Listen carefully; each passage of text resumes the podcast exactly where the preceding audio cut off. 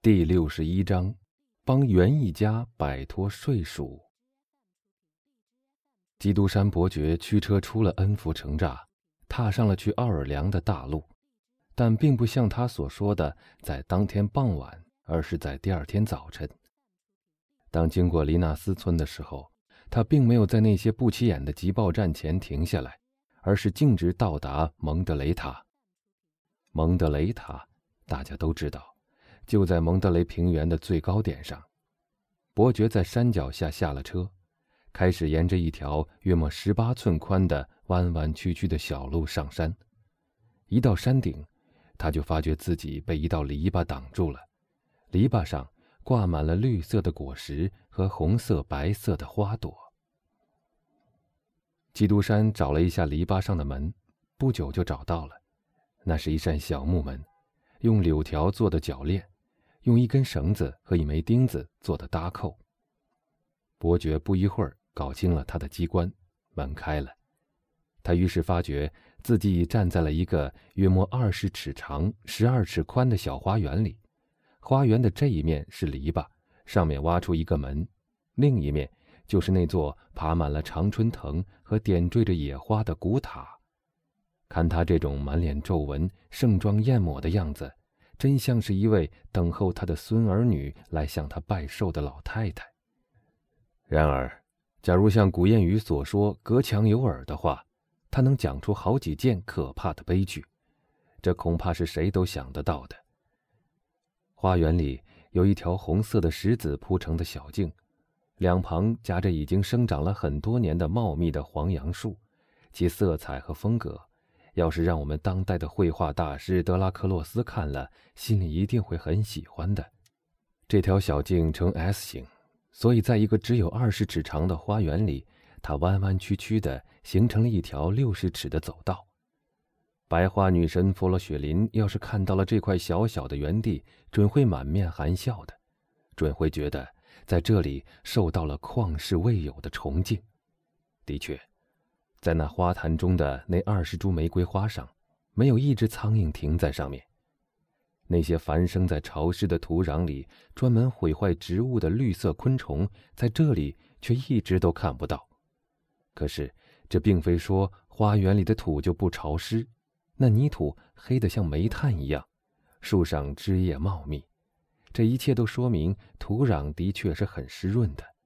而且，要是天然的湿度不够的话，还可以立刻用人工的方法来弥补，这就得感谢那只埋在花园的一个角落里的大水缸了。水缸边上常住着一只青蛙和一只癞蛤蟆，青蛙和癞蛤蟆是天生合不来的，它们当然永远地待在这只浴盘的两面。小径上看不到一根杂草，花坛里也没有。这位园丁虽然还未露面。但他经营这片小园地的一番苦心，已是人人都看得到的了。即使一位细心的太太，也不会这样小心的来浇灌他的天竺葵、仙人掌和蜘蛛草的。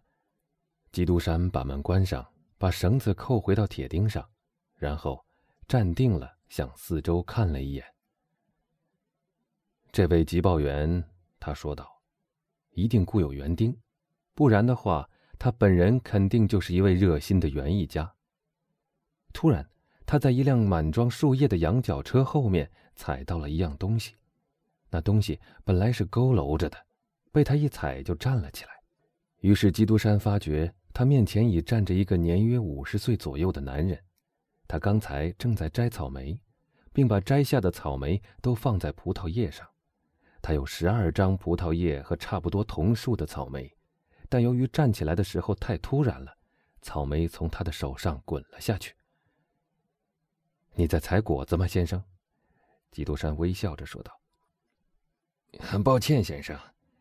那人把他的手举到鸭舌帽的边上，答道：“我没在上面，您知道，但我也是刚刚下来的。”我不打扰你了，朋友。”伯爵说，“继续采你的草莓吧。假如的确还有些没采完的话。”我还有十个没采下来，那人说道。因为这儿已经有十一个了，我一共有二十一个，比去年多了五个。这我并不感到奇怪，因为今年春天很暖和，而草莓要天热才长得好，先生。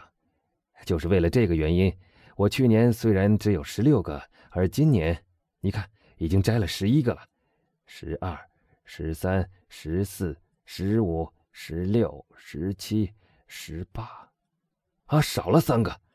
他们昨天晚上还在这儿的，先生，我确信他们是在这儿的，我数过的呀。肯定是西蒙大娘的儿子把他们偷去了。我今天早晨看到他在这溜来溜去的。嘿，那个小混蛋，在花园里偷东西，他倒不怕吃官司。这事儿是挺严重，基督山说道。但你也应考虑到罪犯的年轻和口味。当然喽，但袁一家说道。但他仍然使我不高兴呀，先生，我再道歉一次，我耽搁你了。您大概是一位长官吧？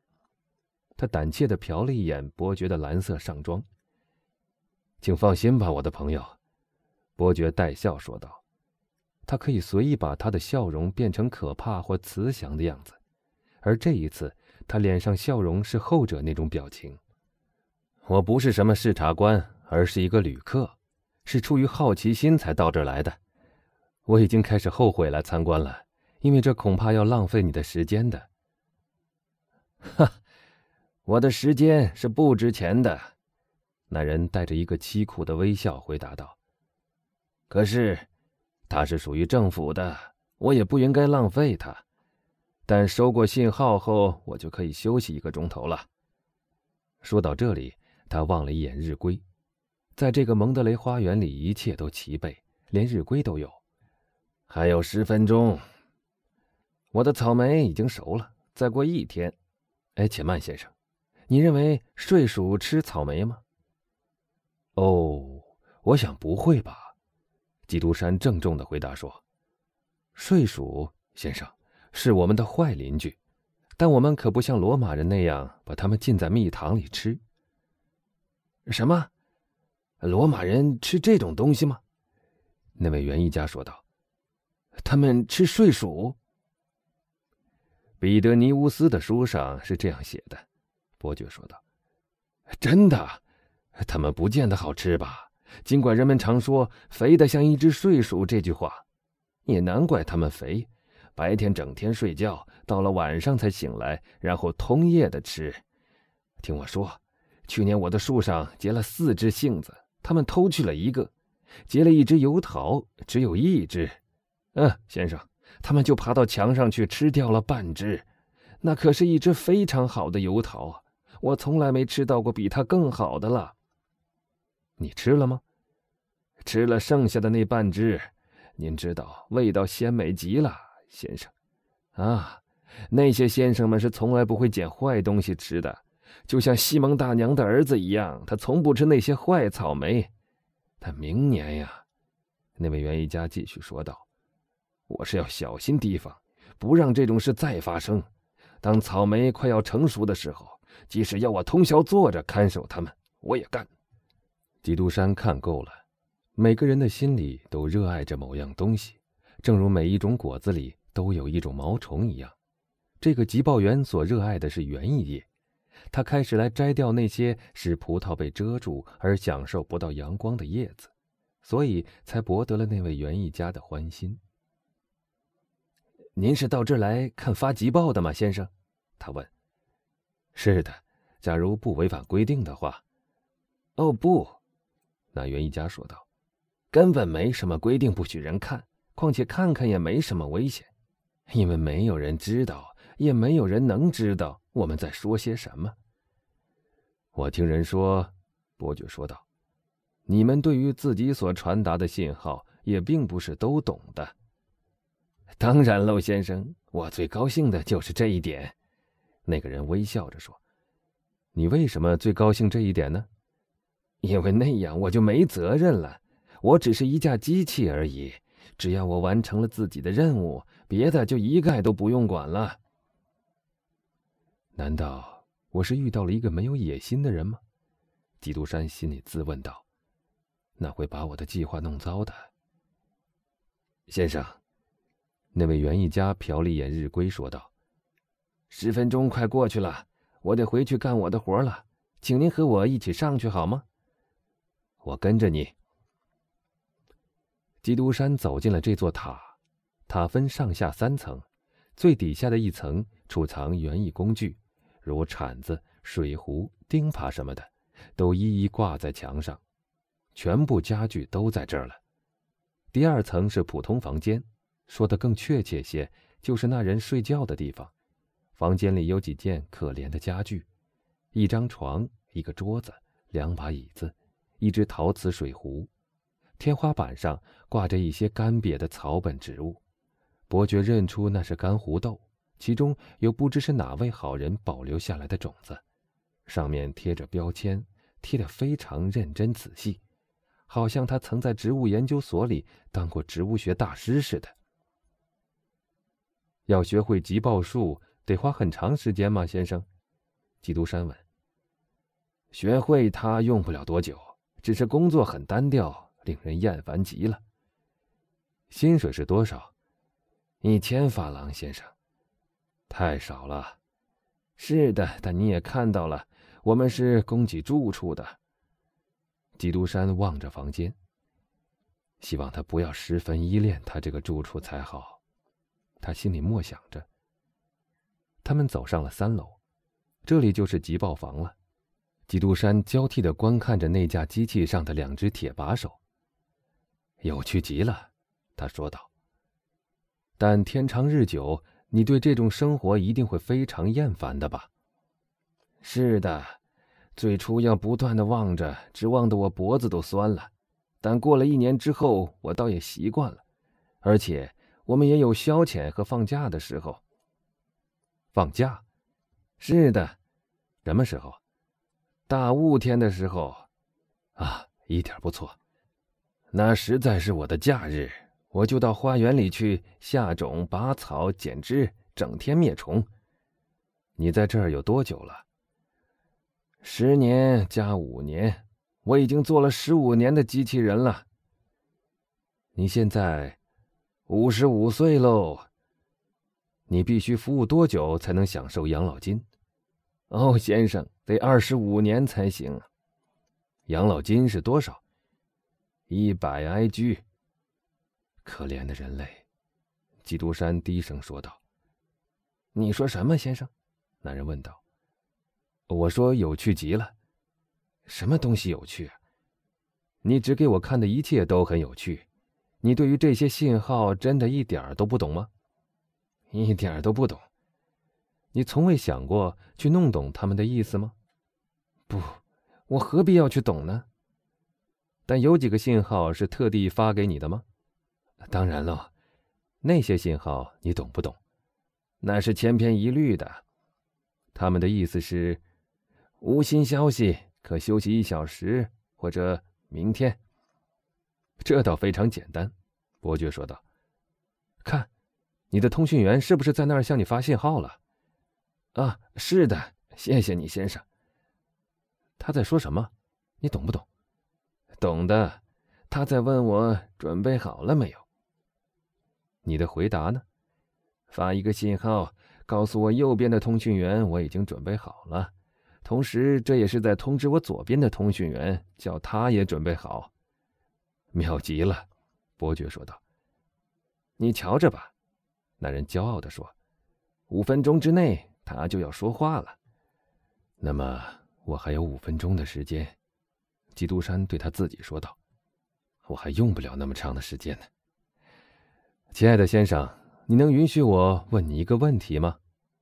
什么事啊，先生？你很喜欢园艺工作，喜欢极了。假如放弃这块二十尺长的草坪，给你一个两亩大的园子，你会高兴吗，先生？我可以把它造成一座人间乐园的。只靠一千法郎，你的生活一定过得很艰难吧？够艰难的了，但还能活下去。是的，但你只有一个很可怜的花园。不错。这个花园不大，而且非但不大，还到处都有偷吃一切东西的睡鼠。哈，他们可真是我的灾星。告诉我，当你右边的那位通讯员在发报的时候，假如你碰巧转了一下头，那我就什么都看不到了。那就会发生什么事呢？我就无法转达那信号了。于是，因疏忽而不能转达，我将被罚款。罚多少？一百法郎。一下子去了你收入的十分之一，真够受的。啊，那个人说：“你有没有发生过这种事呢？”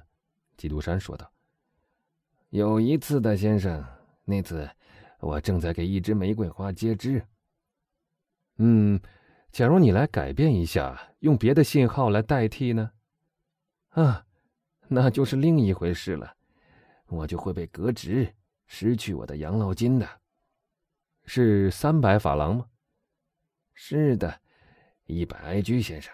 所以你看，我是不愿意去干那种事的。”一下子给你十五年的工资，你也不干吗？嘿，这可是值得想一想的呀！啊给我一万五千法郎。是呀，先生，您吓坏我了。这算不了什么。先生，您在诱惑我。一点不错，一万五千法郎，你懂吗？先生，现在让我来看看我右边的通讯员吧。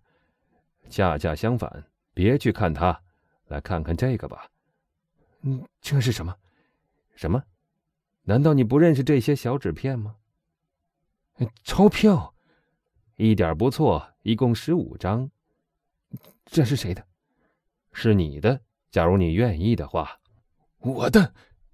那个人几乎透不过气来，大声说道：“是的，你的，你自己的财产。”先生。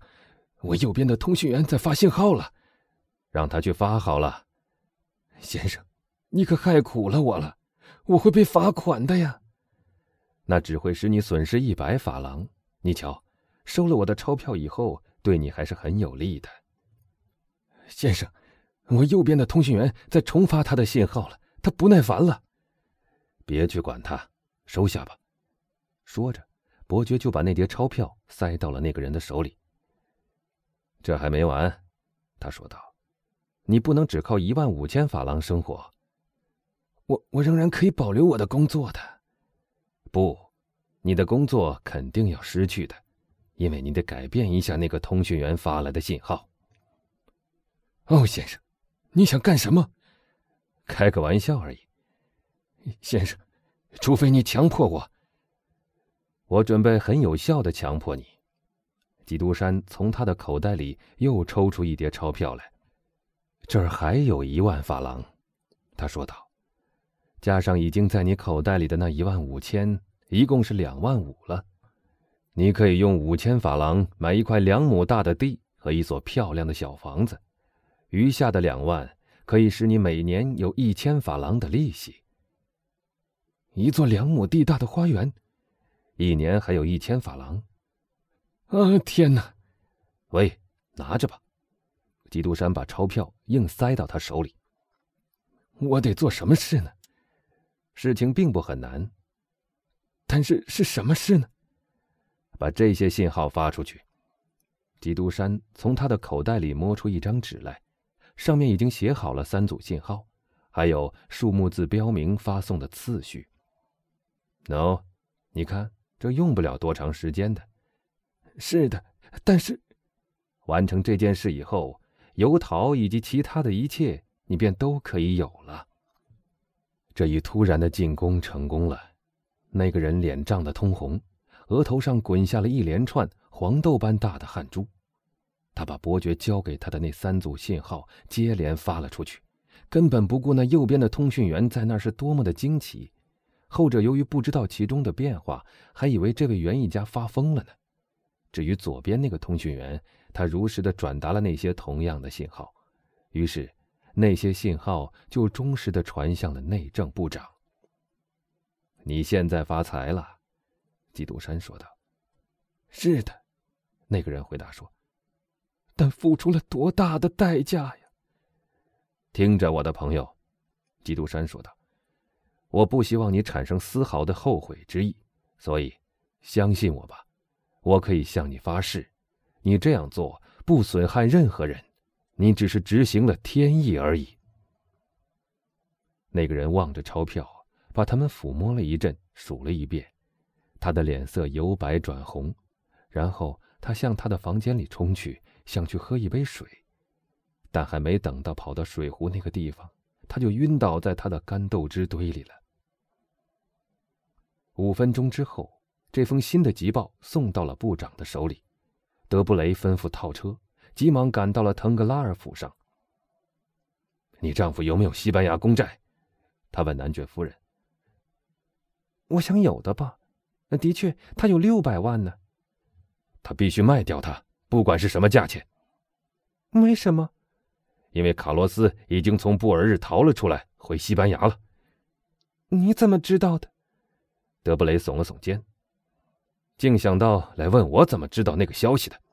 他说道：“男爵夫人不再问什么了，她急忙奔到她丈夫那儿。”后者则立刻赶到了他的代理人那儿，吩咐他不管什么价钱赶快卖掉。大家一看到腾格拉尔抛出，西班牙公债就立刻下跌了。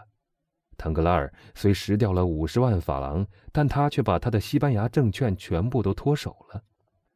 当天晚上，消息报上登出了这样一段新闻：急报战讯，被监禁在布尔日的国王卡洛斯已逃脱。现已越过加塔罗尼亚边境，回到了西班牙。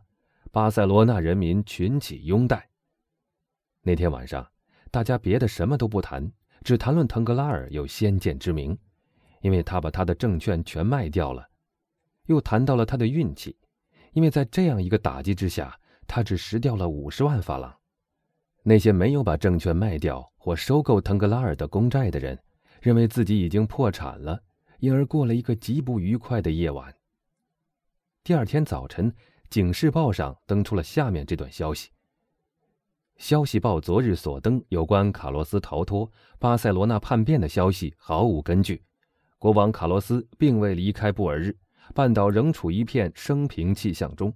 此项错误系由于雾中急报信号误传所致。于是，西班牙公债立刻飞涨了起来。其上涨的幅度是下跌的两倍，把失掉的本钱和错过的赚头加起来，腾格拉尔一下子损失了一百万。好，基督山对莫里尔说道。当这个暴跌暴涨的怪新闻传来的时候，后者正在他的家里。我刚才有了一个新发现，可以用两万五千法郎去买到我愿意付十万的东西。你发现了什么？莫里尔问道。我刚刚发现了一种把一个怕睡鼠吃他的桃子的园艺家拯救出来的方法。